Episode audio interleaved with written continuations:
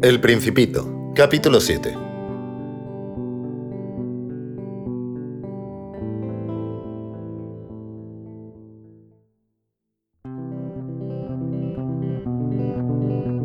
Al quinto día, siempre gracias al Cordero, me fue revelado este secreto de la vida del Principito. Me preguntó bruscamente y sin preámbulos, como fruto de un problema largo tiempo meditado en silencio. Si un cordero come arbustos, come también flores. Un cordero come todo lo que se encuentra. Hasta las flores que tienen espinas. Sí, hasta las flores que tienen espinas. Entonces, ¿las espinas? ¿Para qué sirven? Yo no lo sabía. Estaba entonces muy ocupado tratando de destornillar un bulón demasiado ajustado de mi motor. Estaba muy preocupado, pues mi avería comenzaba a resultarme muy grave y el agua que se agotaba me hacía temer lo peor. Las espinas, ¿para qué sirven? El principito jamás renunció a una pregunta una vez que la había formulado. Yo estaba irritado por mi bulón y respondí cualquier cosa. Las espinas no sirven para nada. Son pura maldad de las flores. ¡Ah! Después de un silencio, me largó con cierto rencor. No te creo. Las flores son débiles, son ingenuas, se defienden como pueden, se creen terribles con sus espinas.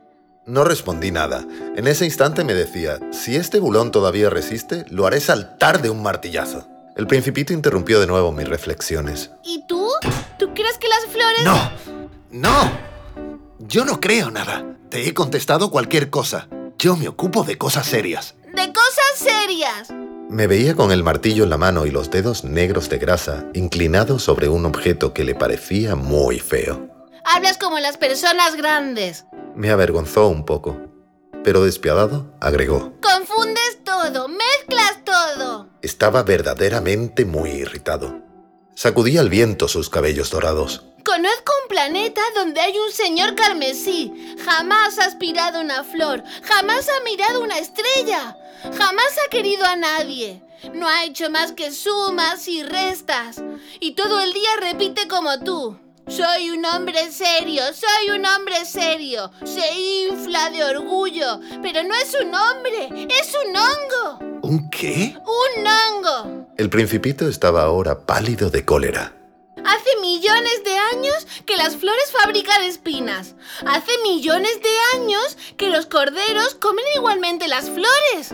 ¿Y no es serio intentar comprender por qué las flores se esfuerzan tanto en fabricar espinas que no sirven nunca para nada? ¿No es importante la guerra de los corderos y las flores? ¿No es más serio y más importante que las sumas de un señor gordo y rojo? Y no es importante que yo conozca una flor única que no existe en ninguna parte, salvo en mi planeta. Y que un corderito puede aniquilar una mañana, así, de un solo golpe, sin darse cuenta de lo que hace. Enrojeció y agregó. ¿Esto no es importante? Si alguien ama una flor, de la que no existe más que un ejemplar entre los millones y millones de estrellas, es bastante para que sea feliz cuando mira las estrellas. Se dice, mi flor está allí, en alguna parte. Y si el cordero come la flor, para él es como si, bruscamente, todas las estrellas se apagaran. ¿Y esto no es importante? No pudo decir nada más. Estalló bruscamente en sollozos. La noche había caído. Yo había dejado mis herramientas. No me importaba ni el martillo, ni el bulón, ni la sed, ni la muerte. En una estrella, en un planeta, el mío, la Tierra, había un principito que necesitaba consuelo. Lo tomé en mis brazos, la cuné. Le dije, la flor que amas no corre peligro. Dibujaré un bozal para tu cordero, dibujaré una armadura para tu flor. Di... No sabía bien qué decir. Me sentía muy torpe.